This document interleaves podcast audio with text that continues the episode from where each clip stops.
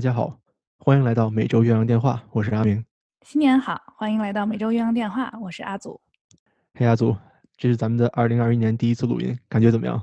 有点激动，就是有一种新开始的感觉。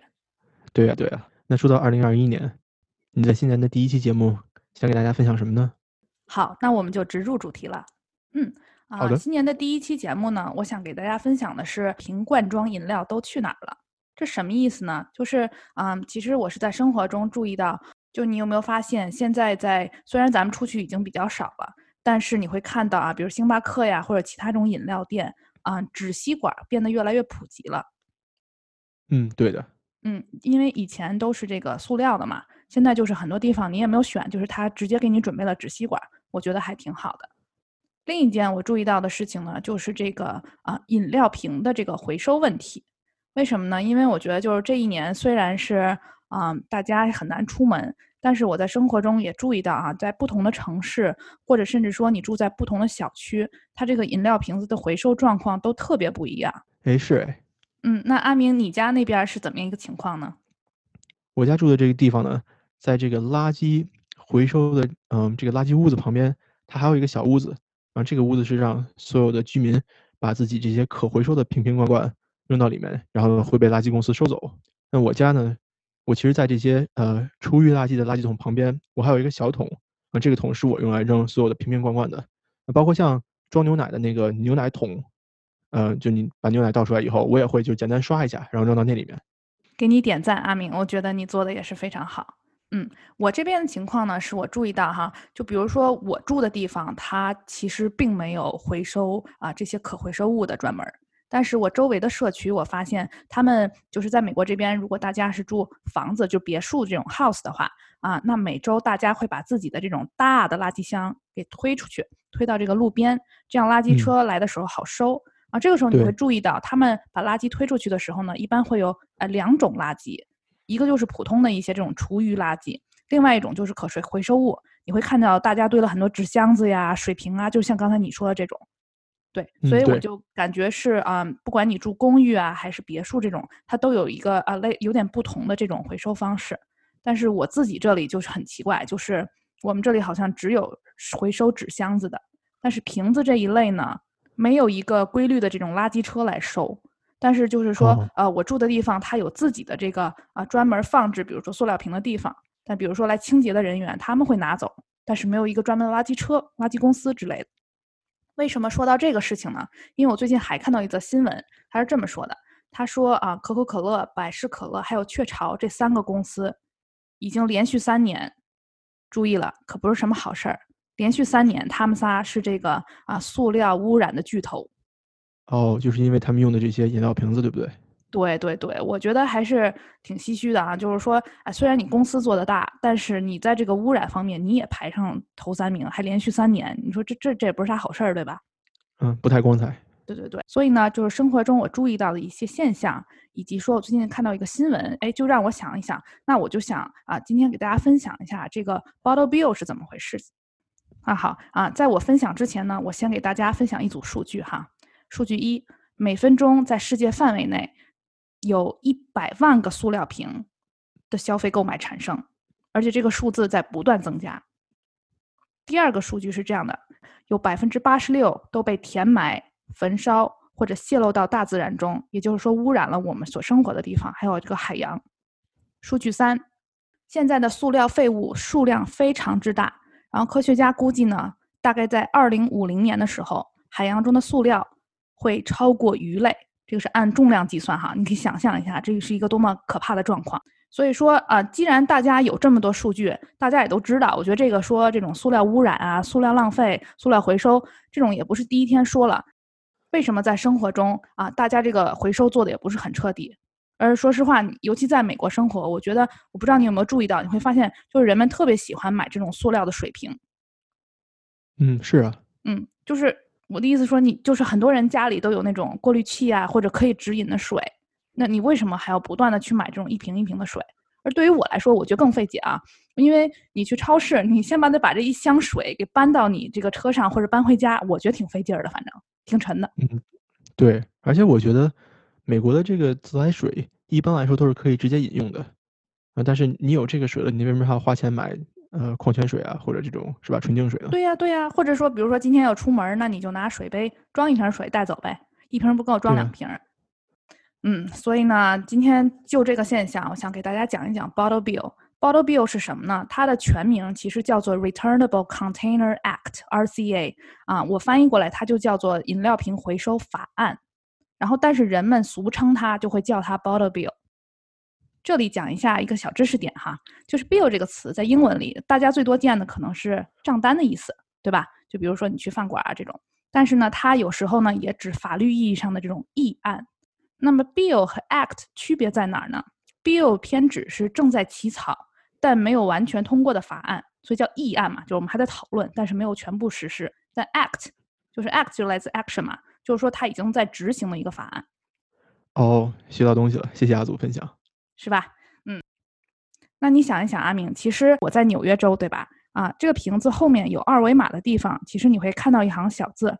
我现在拿一个我手里有的塑料瓶，给大家举一个例子。上面写着 CT NYME，然后 five cent refund，也就是说，在康州、纽约州、缅因州，你只要把这一个瓶子还回去，你会得到五分钱的这种啊返回的钱。所以你也看到了，就是说，比如说刚才我这个瓶子上，你只看到美国有三个州，对吗？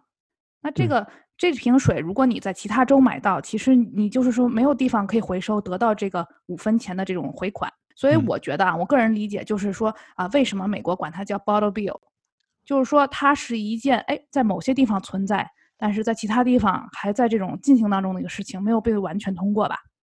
那现在我给大家分享一下，就是说啊，这个 bottle bill 的原理是什么啊？那就是说，一般人们在购买饮料的时候呢，你会发现在饮料的价格之上会有增加少量的押金，一般你在那收据上你会看到它叫 deposit，就是押金的意思。那啊，也就是说，你不仅花了钱买了这个水，你还对饮料的这个啊容器进行了支付，所以这也就是意味着啊，他们期盼你把这个空瓶给退回去。当你退回空瓶的时候呢，这笔押金也将返还给你。所以其实这个时候特别有意思啊。所以最为理想的一个消费者的思路应该是，与其视为购买饮料，你其实还应该在想，我是购买了饮料，并且借用了饮料的容器。既然是借用，那最后我还要把它还回去。它其实是这么一个思路和逻辑。那在实际生活中呢，为了使这个瓶子啊、罐头啊这一些啊各种各样的这种容器大规模的归还更为有效和方便，它一般呢，呃，都会使用这种自动化的叫反向自动售货机。那阿明，你想想什么叫反向自动售货机呢？就是我给他东西，他给我钱。对对对，就是一般咱那个机器就是里面摆了好多饮料，对吧？然后你投钱，人家吐给你饮料。那现在是反过来的。然后呢，这种啊自动的机器呢，它会对这种各种不同的瓶子啊、啊罐头啊、玻璃瓶等等，它进行回收和再利用。也就这个过程中，这些机器要负责哎分析这是什么，这是塑料还是玻璃，这是多少钱的，然后进行分类，然后进行压缩，等于说它是一个自动化的流程。嗯，这种自动售货机的使用呢，它可以立即计算退还的容器的数量。然后，并且告诉你价钱，所以呢，就是啊，你把瓶子带回去，放在这个机器里，一个一个过了以后呢，很快就它会出一张像小票一样的纸，上面告诉你你会得到多少的这种还款。接下来一步呢，一般就是说你不会直接拿到钱，一般你会拿这张啊像小票的东西，然后呢，再提供这个售货机的这个超市或者商家啊进行消费。消费的时候呢，你把这个当做一部分抵款。所以就是说，这种自动分拣的机器还是说比手动技术更快更可靠。我觉得已经是非常方便的一种方式了。嗯，对对，其实我觉得这个你做这件事情的意义，它并不是说，哎，我把这个钱赚回来，啊，真的是说鼓励你把这个瓶子还回去，对吧？对对对，就是其实你并没有得到额外的钱，你想一想。但说实话呢，就是一般比如说大家购买那种一箱水，一般一箱水这个押金其实也不多，可能就两三块，其实。嗯。所以说实话，我觉得可能对对有一些人来说，这这个钱不算钱。好了啊，那阿明，你想你在美国就是也去了不少地方，或者在不同的州生活。那在你的这个生活经验里，你有什么发现吗？对此有什么观察吗？就是比如说什么地方有啊，什么地方或者你没有从来没有见过。我现在住在波士顿嘛，那我其实，在搬到麻省之前，我好像都没有见过这种反向售货机。你说的太对了，来，我给你讲一讲为什么哈。目前呢，这个饮料瓶回收法案。已经在全球的六十多个地区有所实行。那咱们今天仔细来说一说美国，在美国其实只有十个州，只有十个州。所以你刚才说特别对，就是比如说，因为我知道你以前可能在哪里生活嘛，所以就是说，对于你来说，麻省就是其中之一，其他你生活过的地方都不在此都不在此之内。那这十个州包括加州、康州、夏威夷、爱荷华州、缅因、麻省、密歇根州、纽约州。俄勒冈还有福蒙特州，所以阿明，你看看，这个时候我要考考你的地理小知识了哈。就是刚才这几个州，你看看他们的这种又有什么特点呢？你觉得这几个州？我觉得一般都是偏向于美国东北部或者中部的州，人口呢可能不会非常多吧，麻省可能比较多一点。啊，我觉得就是你说没错啊，大部分可能会发生在东部。另外一点，我所注意到呢，就是说，比如说在纽约啊、麻省啊这样的城市，还有包括康州，它可能有这么几个大型城市，或者说人口比较密集的点。因为美国前五大城市，你想想，就比如说啊，波士顿啊、纽约啊，它其实都都在这两个地方嘛。还有洛杉矶，比如在加州。所以我觉得整体来讲，这种啊人口比较密集，它的消费量也会更大，所以可能会更加重视这个吧。另外一点就是这种塑料容器，它的一般这种押金金额是从刚才我给你念的是五分钱。然后有一些，比如说那种酒瓶子大的玻璃瓶，可能会是一毛钱，就是十分钱这样啊，其实都不是特别高。另外呢，联合国环境署 UNEP 在二零一七年的时候，其实它也有鼓励，就是全世界所有的国家来实行这种瓶装回收方案。但是你还是发现，它美国，你看美国，它只有十个州，全球也只有六十多个地区，所以我说实话，我觉得这个覆盖范围是非常小的。那我们来看一看，这到底是为什么哈？尤其是在美国。美国呢，俄勒冈州其实是第一个成功通过这个啊瓶装回收法案的州，在一九七一年，很早啊，很早，真的很早。我的理解就是，俄勒冈州它最出名的是它的自然环境，所以我觉得这有可能是说它为什么是第一个的原因哈。那接下来是一九七三年，是福蒙特州，福蒙特州在美国的最东北，对吧？我觉得也是相对于一个很注重自然环境的地方，对吧？它就是真的是毁不得啊。其他大多数州呢，大概在八十年代的时候通过了这项法案。最后一个州是夏威夷州，它是二零零二年的时候通过的。所以你仔细一想，最后一个是二零零二年，现在已经是二零二一年了，也就是说近二十年都没有再有其他任何州通过这个法案。这很奇怪。我我是非常非常非常震惊的。就是说，这是一个大家已经有的共识，但是为什么要就是花这么久的时间还没有啊来做成这件事情？嗯，而且呢，其实美国的数据是这样的啊，美国的整体回收率为百分之三十四点五，这个数据远远的落后于许多世界上的发达国家。就是很多发达国家，我可以看到数据哈，比较低的可能在百分之四十多，最好的大概有百分之五十到六十。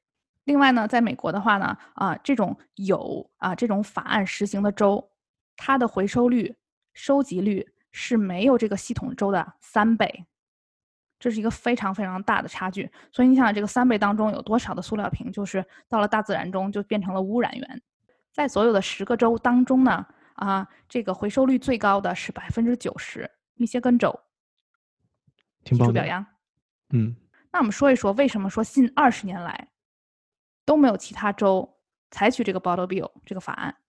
其实呢，其中有一些州呢，他们是有尝试过立法的行为，就是说它是一个议案啊，大家想通过，但经为投票以后呢，哎，不行，折了，对吧？就比如说，包括中部的田纳西州啊、德克萨斯州，为什么？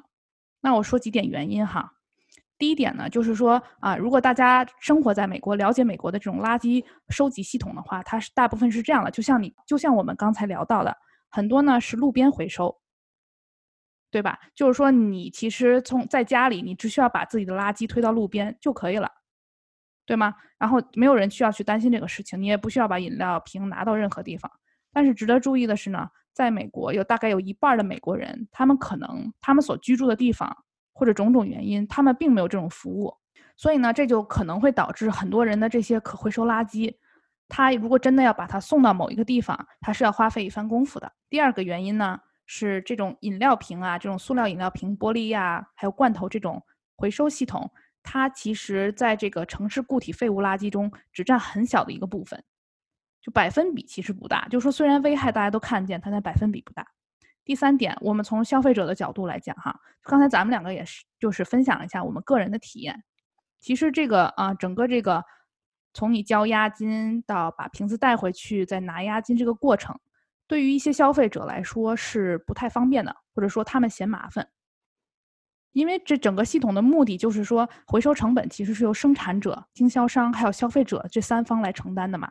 我看网上有人说哈，就是说啊，第一是刚才你提到的，就是说虽然这个押金他会还给你，但是他没有额外的奖赏，就说你是不赚钱的，你只是把一个提前交的钱拿了回来而已。第二呢，我不知道阿明你有没有去过，真的就是把这个瓶子带回去那种回收的这种售货机。呃，我还真没去过，因为我家就是可以收嘛，他们就会收走。对对对，那真是挺好。就是，但是，但你家可以收的话，你是得不到钱的，对吧？对，那我那个押金就白交了嘛。也还行吧，我觉得，就是说，至少有人，你这个服务是很方便提供给你的。所以，其实很多人他们抱怨的点是什么呢？就是说，第一，我要在家攒，收集了一部分，然后呢，我要开车去到一个超市，一般都是超市或者这种地方会有哈。然后呢，到了以后，你经常会看到。就是你可能要排队，尤其是前面，我发现很多美国人他们喜欢那种就攒两大包、三大包，就整个满满一个那个超市购物车那么多的饮料瓶，他们去回收。所以虽然那个机器也挺快，但是也要一定时间。那接下来刚才我也说了，就是它会吐出来的不是钱，它吐出来是一个像小票一样的东西，对吧？那比如说今天我去超市 A 进行这个回收，接下来呢，只有我在超市 A 消费。我才能得到这笔押金的返还，所以很多人的状况可能就是，哎，比如说我平常喜欢去超市 B，但超市 B 不提供这种服务，那我就很麻烦呀。那很有可能我今天出门，我又要去超市 B 买菜，我又要去超市 A 进行回收。那回收了小票呢？我为了要得到这个押金，我还必须去超市 A 再进行一笔消费。第四点哈，这个东西呢，还有谁不高兴呢？就是刚才我们说到的分销商、经销商，他们是谁呢？就比如说这些超市，为什么呢？因为其实就是对于超市来说啊，他如果要去购买这个售货机，这是他的一个支出，所以对他来说也是麻烦的。不仅有支出，还有人力。就是说，这个机器虽然把这些东西都收走了以后，但是就是它攒起来以后，还有人把它再拿走，或者再送到啊真正回收垃圾的这个处理厂，对吧？就整个这一个过程，对于分销商、经销商来说是十分昂贵的。所以其实我在生活中我发现，不是所有的超市都有。就比如说大家都特别喜欢的美国一个。啊，小超市叫做 Trader Joe，就没有。而说实话，我在 Whole Foods 我好像也没看到。好像是没有的，我只在 Star Market 还有 Publix 看到过。啊，明白了。对对对，每个州的这个超市也不太一样。就比如说 Costco，其实 Costco 是有的，这点还比较好。然后我们这边有一个叫 Stop and Shop，它也是有的。所以其实这就是我刚才说的情况，就是说，那比如说我的购物习惯不包括有这个饮料瓶回收装置的超市，那我就挺麻烦的。说实话。第五点。还有谁不高兴呢？还有谁不愿意呢？就是这些饮料公司。嗯，其实为什么呢？就是对于他们来说，他们会觉得这个押金呢对消费者造成了困扰。就是明明我的呃饮料是这么多钱，你加了押金以后，人家就可能会觉得我这个成本高了，所以他们是不高兴的。而且最有意思的是，我看到有报告表示哈，就是很多饮料公司，因为它是全球的嘛，比如我是可口可乐啊，我是百事，他们在欧洲啊或者这种加拿大还有其他的市场上。他们是被要求你必须支付这部分费用的，关于回收相关的成本。但是在美国呢，他们就不愿意，而他们也是有份儿不愿意，你懂我意思吧？就可能比如说在其他国家，如果他不做这个事儿，他就不能进入市场。但美国这边就是说更像一个责任，就是你你你可做可不做，也没有人真的能强求你。只要这个法案不通过，那我就可以不做。所以其实我还有看到啊，就说刚才有一些州，比如说他们有议案，但最终并未通过。这些饮料公司其中也有在努力让这个东西不通过。嗯，明白了，就是 corporate greed。你说的对，所以这就是我简单的介绍一下美国的情况，就是说为什么 bottle bill 叫 bottle bill，大家都知道，但是它依然从二零一二年以后还是并没有更加广阔的实行开来。那我再简单的说一下世界上其他国家的情况吧。第一个呢是挪威啊，挪威一直被认为是这项系统的开拓者。世界其他各地的国家都在复制它的模式，而且你想想，挪威也是一个沿海的国家嘛，所以它对于这种减少呃沿海的这种饮料容器垃圾做出了很大的一部分贡献。另外一个国家是德国，德国其实二零零三年才推出这个饮料瓶回收法案，嗯，所以呢，它在这方面的回收的表现优于其他世界其他国家，而且我跟你说一下，它的回收率高达百分之九十九，太强了，这个我觉得很棒。对，你想美国只有百分之三十多，就是说这就是一个差距所在，你懂我的意思吧？就是说虽然也挺高，你感觉，但是你再看一下，还有人做得更好。另外一个国家是立陶宛，立陶宛啊是于二零一六年提出了这个法案。最有意思，我看到它的数据呢，是在它引入这个法案以后呢，它的回收率从百分之三十四提高到了百分之九十二，就是说是整整是之前的三倍。那我觉得说完美国，说完欧洲这些做的比较好国家，我们肯定也要说一下中国。那我先分享一下我自己的个人经验哈。我就记得我小时候呢，是就是你会看到路边有很多捡垃圾的人，还有包括在学校的时候，我记得大家都可以收集塑料瓶，让你去卖废品卖钱。嗯，对，小时候我家的瓶子都是攒起来回收的。那当时呢，我其实是有一个经济利益驱使的，就是我小时候比如打球嘛，买点什么加德乐啊之类的。回来以后，我妈都跟我说：“说你把那个瓶儿放到阳台那个袋子里面，然后过两天找人家那些呃回收废品的那些呃工作人员，把他们请到家里来，给你算算，然后呢，把这个钱就是卖破烂嘛，卖废品的钱给你，然后这个钱你可以自己拿着去买点别的，就是我就成了我的零花钱了。所以说呢，就是我干这个事情有一个经济利益的驱使，但是我觉得也是一个挺好的行为嘛，是吧？给妈妈点赞，我觉得她也是这个法案的先驱啊，家庭模式是吧？那我再更新一下哈，就是啊，我记得我二零一九年的时候在国内，啊，我也有看到跟美国这边很类似的这种啊收货机系统，就那种像大箱子一样，然后你把这个饮料瓶放进去，它就会收走。但是问题是，当时我发现它这个押金系统不太一样，就是说咱们在国内的话，在超市买这个东西是没有押金这一个环节的。然后我记得当时我看它这个系统屏幕上写，就是说你多少个饮料瓶回进去以后，它会给你一个。啊，红包一样东西，就是你又要关注一个公众号，又要干嘛？反正我觉得，我记得还挺繁琐的这么一个系统。啊，当时我第一次去看的时候呢，我手里没有瓶子。后面过几天，我心想，哎，晚上出去遛弯的时候，我想就是回收几个瓶子，试一下这个机器怎么样。然后结果发现这个机器就是屏幕就不亮了，就不能用了。后面几天也是，就不知道为什么。后来我也没有机会去看，就是说它是否还在使用还是怎么样。所以我就觉得，我感觉就是好像有这种要开始使用。但是好像中间，至少对于我的经验来说，就是有点不了了之了。我就不知道它到底能不能真正的实行开来。嗯，对。所以也希望就是我们听众如果有了解国内情况的话，可以和我们分享分享。我也确实非常好奇，非常关心这个这个问题。好了，那今天其实我们说了这么多关于 Bottle Bill 这个饮料瓶回收法案回收计划的这样一个情况。啊，我觉得我们最应该说一说，就是说为什么要这么做，这么做有什么好处？而说实话，有其中有几个点对我来说也是比较新的知识哈。咱们先从简单的说起，第一个必然就是减少垃圾啦，对不对？尤其是这种海洋塑料垃圾。而且 Bottle Bill 这个过程也是希望能降低回收成本，用押金来推动这些消费者把这些东西还回去，这样一种方式，让这个回收过程变得更加简单。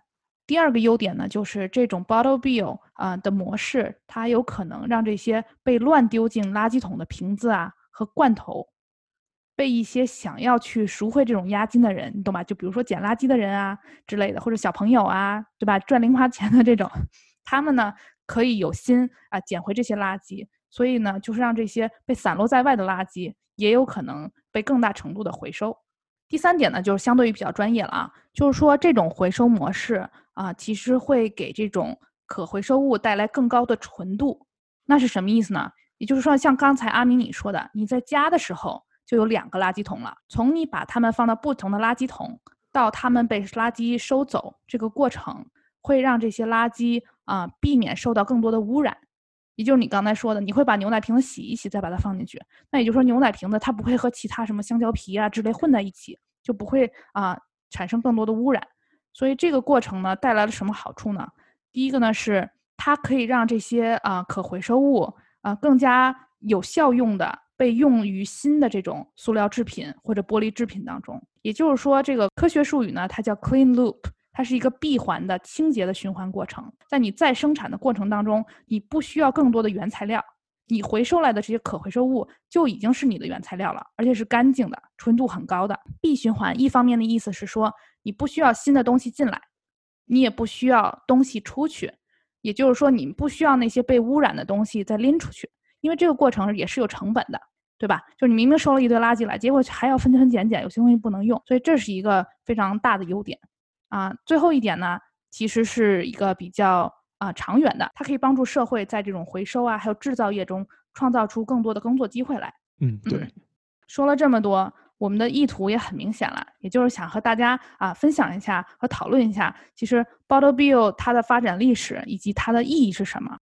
我个人是觉得呢，啊，其实你可以看到，不管是对企业、经销商、超市或者饮料公司这些企业，还是个人来讲，其实它都是社会责任。就是说，它真的不是说你几分钱的事情，更多的是说这个塑料瓶它是不是会到大自然中造成污染，是不是会流入海洋，这些事情会不会影响生物多样性，会不会影响我们下一代，或者说整个这个地球的生存环境？我觉得这是一个所有人需要首要考虑的问题。但是事实上，我们也看到，比如说，为什么很多饮料公司，为什么很多消费者，他们不愿意去付出实践，付出一些行动？更多呢，其实是短期经济利益和长期环境效益之间的一个比较吧。就是说，对有些人或者有些企业来说，他更加追求的是他眼前的短期的经济利益，他不考虑长期的效果。对于消费者来说也是，他会考虑说，那今天我把这些东西收起来再带走，在等待这个过程太麻烦，或者说我它不值得我去啊把这个钱赚回来，那我就不去做了。这个就是我们说的，虽然道理你都懂，还是会因为一些别的原因，你就不去做这个事情了。嗯，对，我其实特别喜欢阿祖今天给我们的分享，因为我记得咱们在上学的时候哈，初中、高中的时候就听到过这么个说法，说。垃圾分类刻不容缓，或者说保护环境刻不容缓，对吧？人人有责，对。嗯，对。所以那我在这儿我也分享一下我看到过的一些，嗯，我烦的时候哈，在 YouTube 上搜了一个视频，什么视频呢？就是一个考察队，他下了一个潜艇进去，嗯，这个潜艇下到哪儿啊？下到世界上最深的海沟，就是太平洋的马里亚纳海沟。然后呢，这个视频是啥呢？就是这个潜艇在这个海沟里面就扫了一下，看看这个海沟里面到底有什么生物、什么东西。啊，其实就一个十秒钟的视频吧，嗯，里面这个海沟里面当然就是除了少数的鱼以外呢，其他的什么也没有。但是特别醒目的就是一个很大很大的白色塑料袋，在马里亚纳海沟的底部被这个探头发现到了。也就是说，在这个世界上的海洋最深的地方也有人类的垃圾。那我觉得这个也证明了，就是咱们这个环境确实是需要被人们好好的保护和思考一下了。嗯，谢谢你这个分享，我觉得特别的发人深省。对吧？刚才我们在一开始说了数据，说可能二零五零年的时候，海洋里的塑料比鱼类更多。现在你可能觉得，哎，就一个塑料袋，可能就这一个视频里有，但其实，在很多地方，真的你都不知道有多少。说实话，我就是我在我居住的地方附近，我在路边真的会看到各种各样的垃圾。嗯，是的，我这边也是。就是真的，哎，就是我觉得挺可悲的吧。而且像阿祖你刚才讲的，比如说百分之七十、八十、九十的垃圾都会被拿去掩埋。那可能是因为咱们这些普通人看不到这些掩埋的垃圾有多少、有多脏、有多大，所以你会觉得啊，其实没什么事儿，市政帮我们把这个街道都给清理干净了，所以哪有垃圾了？如果大家有兴趣的话，也可以去查找一下这种垃圾填埋场的这样的照片，你一看就会觉得很震惊。对的，对的，现在这方面的啊纪录片其实也非常多，就在网上都有讲到底是怎么样。嗯，我也觉得你说这点特别对，就是很多人你可能看不见，你没有一个视觉上的冲击，你真的可能不知道，就是你把一个饮料瓶随处扔到一个垃圾桶里，它到底带来什么样的影响，真的是这样的。所以你说咱们从个人出发，我们在这个塑料瓶啊或者饮料瓶这方面，我们可以做些什么呢？首先哈，这个垃圾的分类和回收，我觉得这个是每个人都可以做到的。比如说你在街上看到个三个不同颜色的垃圾桶，是吧？呃，金属啊、塑料啊，还有厨余垃圾啊，那你在家里把这个垃圾分成三袋装一下，我觉得不会花太多的时间。我同意，我真的特同意。所以我现在还挺高兴，就是从去年开始，国内开始做这个垃圾分类嘛。嗯，我特别支持。对，特有意思。虽然是一个适应的过程，但其实是就是大家好才是真的好这样一个事情。嗯嗯，对。嗯，除此之外呢，其实我觉得哈，就是我们应该真的是，咱们刚才已经说过了，就是减少和避免购买这种瓶装水或者饮料。嗯，如果就是可以的话，尽量有一个自己的咖啡杯或者水瓶，因为我知道有一些咖啡店，它也是鼓励你带自己的咖啡杯去的，就是说你拿自己的咖啡杯点单，好像会给你便宜一点点，这样，就是也有这种经济 经济驱动你。最后一点呢，就是其实大家如果真的考虑说啊，我觉得我的水不能直饮，我一定要怎么样？那我觉得真的就是考虑这种滤水器。现在有这种就是手持的滤水器，还有一种是你可以直接安装到水龙头上，这种也挺方便的。我觉得就是比我们早期在家里用的那种，咱们小时候上学，你记得吗？就是饮水机这种东西已经简单很多了，而且干净很多。所以通过我们的节目，以我们微小的力量向大家呼吁一下，以及跟大家分享一下这个啊 Bottle Bill 的故事。嗯，谢谢阿祖的分享，我觉得学到了很多东西。很好，很好啊！正好也跟大家预告一下，阿明刚才也说了啊，生活中垃圾究竟去向何处，其实我们是看不到的。所以我希望在下一期节目当中给大家有更多的分享。好的，阿祖，感谢你刚才的分享。下面呢，你先休息一下，喝一口你的非瓶装水。没错，我喝的就是非瓶装水。太棒，我也是。那今天我给大家的分享，这个标题呢叫做“回顾美国历史上的校园枪击事件”。那为什么要讲这个校园枪击呢？之前我在咱们二零二零年的年度回顾里面提到过，说去年一年，我觉得最大的挑战之一是什么呢？就是一些其他的社会上、其他的文化对咱们国家的这种攻击啊或者批评，让我感到很有压力。今天呢，我就想花点时间跟大家聊一聊，说这个西方社会有一些什么问题，咱们别光听他们说，咱们也得有点话语权。所以呢，阿祖，我跟你聊一聊，也跟大家聊一聊美国这个臭名昭著的校园枪击问题。而且，其实说实话，就是枪击问题是个大问题，所以今天阿明你就是摘出其中校园枪击这一部分来说，对不对？嗯，对，没错。好，那说到枪支哈，在世界上大多数的发达国家和发展中国家对枪支的管控都是非常严格的，而且在这些国家里面呢，枪支管控这个议题是没有什么争议的，大家都认同，认为应该禁枪。那在一些其他的国家呢，枪支管控可能会宽松一点，嗯，也可能会是一个政治议题。但是没有任何一个国家是像美国这样的，对枪支管控是一个如此有争议、如此掰扯不清的话题。那为什么呢？最主要的原因哈，是因为美国宪法的第二修正案 （The Second Amendment to the United States Constitution） 这个修正案呢，是一七九一年十二月十五日通过的。它怎么说的呢？人民持有和携带武器的权利不得被侵犯。那其实这个修正案呢，如果你知道它的背景，它其实也很 make sense，也很有道理。为什么呢？在美国的建国初期，哈，刚到美国的这些欧洲移民呢，因为每个人有枪，才能够在这片土地上安定的生活。他要镇压呀，或者抵抗当时的印第安人，啊，也要防御猛兽，以及后来呢，对抗英国政府军，争取独立，这些都是因为他们这些欧洲移民有枪的原因。还有呢，就是当时在这些移民第一次来到美国大陆的时候呢，其实是没有这种执法机构的，都是一些民兵组织。那些民兵组织为了保证殖民地的治安，也是需要有枪的。所以说，这个第二修正案它其实是有一个历史背景在里面的。但是呢，因为有了这一条法律，美国就很难禁枪。因为你一旦试图去禁枪，甚至是稍微限制一下这个枪支的购买，那就会有人搬出来宪法跟你对抗。那么宪法嘛，当然是你是很难去改变的。所以说，到了今天哈，美国是世界上枪支管控最困难、最混乱的国家之一。在所有的发达国家之中呢，利用枪支造成的谋杀事件的发生概率，美国是最高的，并且在美国。有非常多的大规模枪击事件，也就是说，不是说一个人枪击另外一个人，而是说一个人拿枪打了一堆人。有这种枪击事件，那为什么不禁枪呢？原因非常复杂。首先，支持合法持枪的人他是怎么认为的呢？说拥有枪支是守法市民保护自己的渠道。那如果守法市民不可以持枪，那这些人只能被犯罪分子去攻击和利用。另外呢，因为美国的枪支犯罪实在是太频繁了。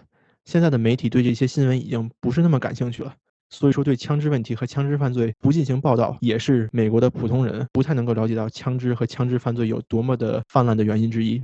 我同意，我觉得这确实是普通人可能不太了解的一方面。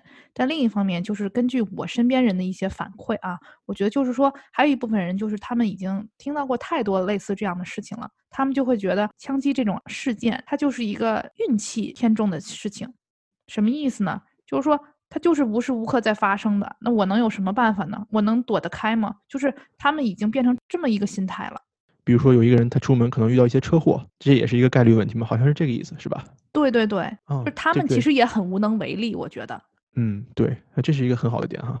那还有最后一点，咱们就简单提一句哈。美国有一个 NRA（National Rifle Association），翻译过来叫做美国步枪协会。简单的说呢。这个组织背后代表的是庞大的经济利益和政治力量，所以呢，很难有从政的人愿意去公开和这个组织去对抗。最后再给大家说个数据哈，根据调查研究，美国是世界上人均持枪量最大的国家，每一百个美国人大约拥有一百二十点五支枪，那这个是平民啊，这不算军队啊，就是美国的美国正常市民，也就是说枪是比人多的。那在这个榜单上呢，世界上排名第二的是福克兰群岛，它是一个英属的岛国，在福克兰群岛每一百个人拥有枪支六十二点一支，也就是说第一的美国是第二福克兰群岛的两倍。顺便说一句话，第三是也门。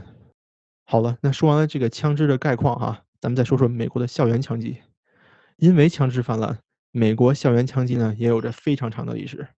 我能找到的最早一起校园枪击案发生是在1840年的11月12号，地点是弗吉尼亚州一个叫做 Charlottesville 的小镇，这个小镇翻译过来叫夏洛特维尔镇。当时一个法学院的教授被他的一个学生枪杀了，这是我能找到的最早记录。那最早的一起死亡超过十人的大型枪击案。发生在一九六六年的八月一号，地点在德克萨斯州的奥斯汀。一位德克萨斯州大学的工程系学生，在枪杀了自己的妻子和父母以后，又在学校内枪杀了十五个人，并且打伤三十一人，直到他被警察击毙。那整个过程持续了九十六分钟。这起事件在二零零七年之前都是美国校园枪击死伤最重的事件。说完了这些哈，下面我给大家详细回顾两起非常重要的美国校园枪击事件。咱们按照时间顺序来啊，从远到近。第一起叫做“我恨星期一”校园枪击事件。这个事件发生在1979年的一月二十九日，这天是个星期一，地点在加利福尼亚州的圣地亚哥市 Grover Cleveland Elementary School，翻译过来是格洛维克利夫兰小学。在星期一的早上，很多小孩子都已经到了学校门口，并且等着校长来开门。突然，有人从学校对面的民宅向校园内开枪。当时，五十三岁的 Burton Rack 伯顿雷格，他是这个校长。他为了保护学生，在这个过程中被打死。随后呢，学校管理员麦克苏查尔翻译过来是麦克苏查尔，二十八岁，在救学生的过程中也被杀死。接到报警赶来的警察，其中也有人被击倒。但是最后呢，警察开来了一辆垃圾清运车，就很大的那种车哈，挡在这个民宅的前面，也就是说封锁了枪手的射击路线，才把这个枪手制服。把枪手带出来以后呢，大家才发现他只是一名十六岁的学生，名叫做 Brenda Ann Spencer，布伦达·安·斯班塞。女孩啊，女孩，对，是一名十六岁的红发女孩。布伦达呢是加州本地人，从小父母离异了，她跟着父亲生活在贫困之中。有多贫困呢？他们两个人长期睡在自家客厅的一张床垫上，就是说连床都没有。这个床垫上旁边全都是空的酒瓶子。他的父亲是个酒鬼。布伦达对学习没有任何兴趣，并且表现出了非常多的心理问题，比如说有抑郁症和自杀倾向。那布伦达呢以前就有过从这个民宅用弹珠枪。朝对面小学射击的情况，警察当时也收到报警了哈，但是呢没有受到过重视，因为十六岁的小姑娘嘛，对吧？他所在的学校也曾经向布伦达的父亲建议对他进行心理治疗，但是呢被他的父亲拒绝了。那酒鬼父亲嘛，我觉得他不太可能懂这方面的事情。对的，而且就是在学校建议你把你的小孩送去治疗的时候，很多情况下家长都可以拒绝，然后学校也没有办法。就就他毕竟只是一个建议，所以我觉得有时候家长的不重视也跟小朋友的产生的许多问题息息相关。阿祖说的太对了。后来呢，警察就问这个布伦达哈，就说你只有十六岁，按照规定你是不能买枪的，那你这个枪是从哪儿来的？布伦达说，上个圣诞节我跟我爸说我想要一台收音机作为礼物，但是我爸爸给了我一支枪。当时我觉得他是希望我可以用枪打死我自己。很明显的这种家庭问题和心理问题就暴露出来了哈。然后呢，在被问到为什么要射击小学生的时候呢，布伦达说：“I don't like Mondays，我就是不喜欢星期一，所以我要杀这些人。”虽然布伦达在犯案的时候不满十八岁，但是还是被当作成年人来接受审判。呃，一九八零年四月四日，也就是布伦达十八岁生日之后的第一天，他被判二十五年至终身监禁，也就是说最低是二十五年，最高是终身监禁。那直到今天，他还一直在监狱里面服刑。你想想看，一九八零年到现在已经四十多年了。那他已经五十多岁了。嗯，是的，在这次我恨星期一的枪击事件之中呢，死亡两人，受伤九人。那以上呢就是第一起枪击事件的简述。那下面我来给大家讲第二起哈。嗯，第二起呢叫做哥伦拜校园大屠杀 （Columbine High School Massacre）。嗯，你看这块儿他说的是大屠杀，对吧？对，这个用词都变了。这个事件发生在一九九九年的四月二十日，地点在美国科罗拉多州的哥伦拜市。哥伦拜市有一个高中，叫做哥伦拜高中。这起大屠杀就发生在这儿。在这起事件中呢，两名枪手是这所学校的十二年级的学生，也就是高三。呃，这两名学生呢，分别叫 Eric Harris（ 埃里克·哈里斯）和 Dylan Klebold（ 迪伦·克雷伯德）。呃，说是枪击事件哈，它其实是一个枪击加上自制炸弹的爆炸事件。怎么发生的呢？刚才说了，一九九九年的四月二十日一大早，这两个高中生枪手埃里克和迪伦就在学校的食堂以及停车场的自己的车内放置了自制炸弹。他们的计划呢是等在午餐的时候引爆食堂的炸弹，炸死一大批学生，并且在外面埋伏，杀死逃出来的幸存者。之后呢，在警方到来以及更多学生跑到停车场之后，再把停车场的炸弹引爆，杀死更多的人。这是他们的计划。他们还在距离学校不远的几个地方放置了燃烧炸药。目的是什么呢？把这些炸药引爆了以后呢，想用这些炸药来分散警察以及消防队的注意力。呃，那这些炸药呢，确实是引爆了，但是很快就被消防人员扑灭了。幸运的是，在食堂和停车场安置的炸药都没有能够成功引爆，因为因为他们是自制炸药嘛，那引信出了问题，炸药没有引爆呢，这两名枪手就从停车场自己的车里面取出了准备好的枪械，进入校园开始屠杀，基本上就是见到了任何学生、老师还有校警就射击，整个学校陷入一片混乱。两名枪手在校园一边射杀学生，一边向各处投掷自制的小型手持炸弹。在这个过程中呢，最血腥的一幕发生在学校的图书馆里面。两名枪手进入图书馆以后，朝里面的学生开枪，并且还有这种补枪的行为发生。也就是说，有些学生中弹了没有死，他们会上去补枪。在图书馆的屠杀中，一共造成了十名学生死亡和十二名学生重伤。在完成了图书馆的杀戮以后呢，两名枪手在学校里面又转了一圈。并且试图引爆更多的炸弹，最后他们俩又回到了图书馆，在他们被打死的学生尸体之中饮弹自尽。整个的屠杀持续了一个上午，也是惊动了美国的 FBI。警方出动特警部队来控制局面，救出受伤的学生。在这两个行凶人死之后呢，警方随后还在学校附近的车上还有路上搜到了更多的炸弹，并且也派出了拆弹专家进行拆除。那这些拆弹专家里面也有一些人是因为拆除炸弹的过程中也受伤了。整个事件，我想阿祖你也听出来了吧？这比之前的我恨星期一事件要严重的很多。是的，而且我脑海中有一个疑问啊，我觉得你是有答案的，就是说你刚才说他这个持续的时间非常长，在学校从学校的 A 地到 B 地到 C 地，整个学校又转了一圈。那在此期间，学校采取了什么行为？那警方或者 FBI 他为什么他们花了多久才来呢？这个简单的回答一下你的问题吧。在这起事件发生的过程中，哈。我看到的资料是，学校没有一个特别特别系统的方式来保证学生的安全，更多的就是老师、校警在自己力所能及的范围之内疏导学生、疏散学生。那其实，在这之中呢，很多人也牺牲了。明白，我觉得这个对于我们现在的人来说会有很大的疑问，但是你要想想，在那个时候，就是说这样的事件并不没有像现在这么的罕见。虽然我们不愿意用“罕见”这个词吧，就是说现在可能人们对见了更多这样的事例有了更多的准备，所以可能有一个更好的这种系统来应对。但确实在那个时候，我觉得这方面确实不能很完善，所以我觉得对于学校的教职员工真的是一个非常难也非常大的挑战吧。嗯，对的。再回答一下你的第二个问题哈，你们就说这个警察为什么一个上午才来，对吧？其实你也回答了，你想想看，一九九九年的时候，那不是每个人都有手机，对吧？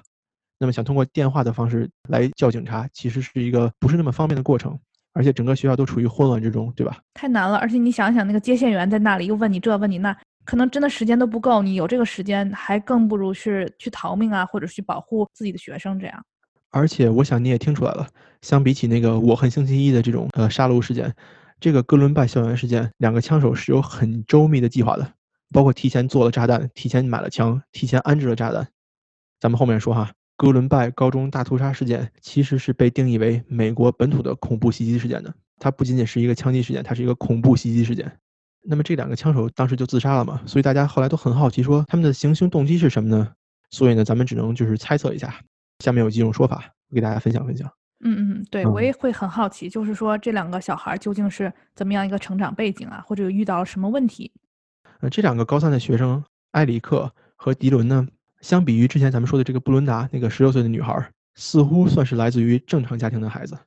埃里克的家庭背景其实很普通，父亲是一名空军军人，那母亲呢是一个家庭主妇。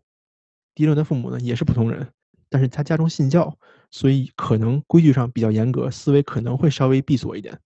根据 FBI 心理学家的分析说，哈，这两个人应该都是心理疾病患者。埃里克很有可能具有反社会人格，就是咱们说的 psychopath。那迪伦。可能患有长期的抑郁症。具体的来说呢，埃里克的行凶可能是出于我想杀人，并且我不在乎自己会不会死。迪伦呢，更多的是想自杀，而且不在乎会不会把别人也带走。啊，这个是 FBI 的心理学家说的哈，也只是一种说法，一面之词。当然还有其他各种可能性。另外有一种说法说，埃里克在行凶之前就一直有接受心理方面的治疗，也在服用药物，很有可能是他在服用的药物里面有一些成分会增加用药者的攻击性。在他的尸检报告里面，也确实在他体内检测出了一种治疗社交恐惧症的药物成分。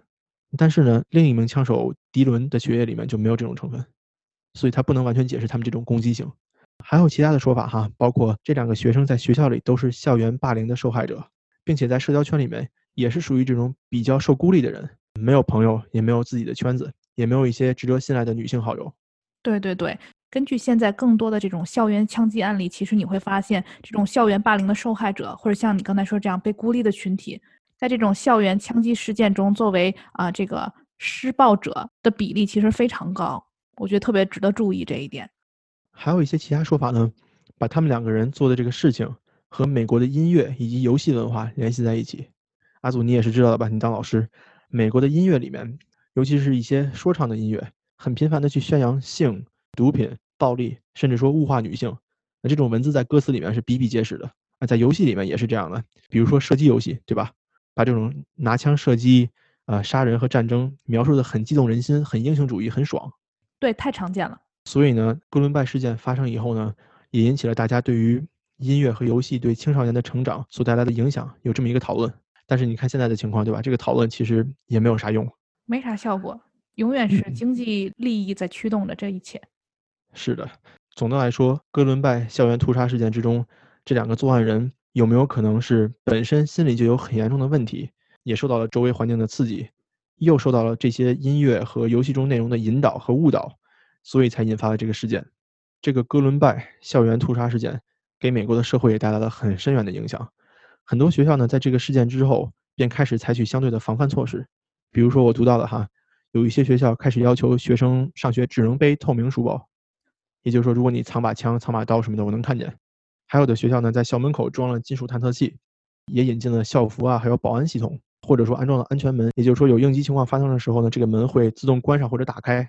让学生能更好的疏散，或者说把枪手困在里面，那都有可能。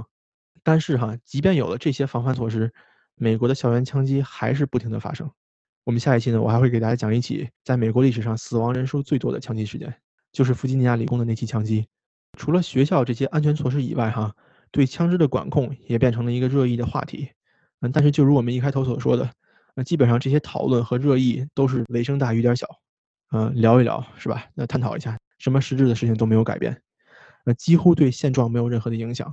久而久之呢，校园枪击发生的多了，大家也就习惯了，所以现在也没有这么经常的听到文人和政客对于枪支管控的讨论了。阿祖，我跟你分享一组数据哈，嗯，从二零一三年到现在，美国的校园里面至少发生了六百一十六起枪击事件，造成二百一十八人死亡，其中包括三十四人自杀，以及四百三十五人受伤。其中包括七人自残。校园枪击在美国发生的很多很多，咱们今天呢也只是聊了一个冰山一角。我也是希望通过这次的故事哈，帮助大家了解一下美国社会的这一处顽疾，也是希望呢在美国留学的朋友们注意安全。那好，阿祖在结尾哈，你作为一个高中老师，你对于这个校园枪击案有没有一种自己的恐惧呢？说实话，真的是多多少少会有的哈，因为毕竟它不是一个罕见的事情，就是说真的会发生。但是你也不知道会怎么样。另外呢，就是根据我自己实际工作经验哈，就是我们确实有学生，比如说他在自己的这种社交媒体上，他会晒他玩枪，或者说类似于枪的这种玩具。就比如现在有那种啊类似的玩具嘛，就像那种 BB 弹的这种枪，就是说它不是真的枪，但是说实话，它你要真拿它做什么，它也是会对人造成伤害的。嗯，对，对吧？就是学校，比如说有这种学生，他会追求玩这种东西。另外，他还把它放到网上，然后再加上说，如果类似的学生他可能有一些其他的这种愤怒啊，或者说心理方面的这种过往历史的话，就确实很让人担心。而且说实话，更多的时候，这个是我们看得见的，那还有你看不见的时候。所以我觉得就是说，是让人会很警觉的一个吧。但另外一方面，我也想分享一下，就是我在的学校也做过这种演习。因为前两年确实美国就这种事情层出不穷嘛，所以呢，我不知道是不是因为啊，具体是因为这个纽约州有要求，但是我们做了很多次演习，就是假设现在这个情况发生了，那学校会有一个警铃警报响起。那如果大家都听到这个警报了以后，老师们、学生们都应该做什么？所以我们有过啊几次的演习，但这是上一个学年的事情了。这一个学年因为新冠的关系呢，这个疫情，所以变成网上上课呀，或者说在校的情况也不太规律啊，这个事情就最近没有发生过。所以这是对我想给大家分享一下，就是我觉得啊，一方面是在学校也好，不管你是学生，你是学生家长，如果你的孩子啊，或者说周围的同学，他对这种枪支方面有着过于浓厚的兴趣，或者说他在心理方面需要很多帮助，我觉得大家还是尽量多需要关注一下他们的这些问题。如果能从啊根儿上把这些东西给解开，那当然是最好的。那第二呢，就是说啊，如果说学校就像咱们坐飞机一样。飞机也会给你这种逃生的这种演习，对吧？告诉你应该怎么办。虽然大家比如说经常坐飞机，也不是第一次坐飞机，但是每次都会有这种东西。就是说，如果大家在学校，不管你在大学、中学啊什么样的这种教育机构，他如果有这种演习的机会，那么你一定要好好的了解逃生通道是怎么样的，这个系统是怎么样的，应该联系谁，就是真的是做好准备吧。哎，谢谢阿祖站在一个老师的角度去分享，我觉得。听完你说哈，在美国这么一个校园枪击频频发生的地方，当老师真的是有很大的责任和风险的，不容易。是的，我觉得责任可能更大吧，因为就是说啊，枪击可能只是这些啊学生他心理问题的一种表现方式。那有还有很多学生他会有自残的行为啊，他有自杀的想法，其实跟这个的危害是同等的。我认为就都需要啊周围的人去关心他，或者说想办法帮他解决这个问题的。嗯，而且我觉得咱们话说回来哈，校园这种突发事件的演习，我觉得是非常重要的。但是这更多的是一个解决方案，对吧？它不是问题的源头。我觉得美国这种枪支泛滥，它其实是这个问题的源头。而且其实很多年之前，我在社交媒体上关注了一个美国的运动员，呃，具体是谁我就不说了哈。但是有一次，美国好像是前几年发生了一起校园枪击事件，这个运动员呢在社交媒体上发表了这么一项声明，说：“我觉得。”应对校园枪击案的最好方式就是给老师也配枪，这样的话，如果有枪手进入了学校，老师可以拔枪射击，呃，镇压这个人。我当时看完了以后，我就觉得你这个人脑子是不是有病啊？就是你要把老师也训练成枪手吗？对的，前一阵子确实也有这样的说法，就这个说法也不是他一个人，也不是第一次被提出来了。然后作为呃教师这个群体啊，我看到有一些老师在网上就是说，那怎么着是我们全体都要受训练嘛？就是说这个枪支不是说你拥有就可以使用的。我觉得这个，比如很多问题也是这样，就比如说你家里家长有枪支，那你就拿来使用，但你会使用吗？这都是问题。所以我觉得，虽然说别人有枪，那我们在用枪来自卫是一种方式，但是你是不是真的在自卫？嗯，那大家一定要把握好。对，我觉得就是一个治标不治本的办法嘛，对吧？好了，那今天呢说了这么多，给大家简述了一下美国的枪支泛滥，以及分享了两例校园枪击的经典案例，也是希望大家能够注意安全，保护好自己。还是有点沉重感觉。好的，那今天咱们就聊到这儿吧，谢谢大家。好，希望大家的二零二一年都顺顺利利。希望大家能够在 Spotify、Apple Podcast、微信公众号以及喜马拉雅还有 B 站上关注我们。如果大家想看我们的图文的话呢，那就需要关注我们的喜马拉雅或者微信公众号。如果大家想直接跟我们联系的话呢，也可以发送 email 到每周岳阳电话全拼 gmail.com。期待每周另一端的你，拜拜。拜拜。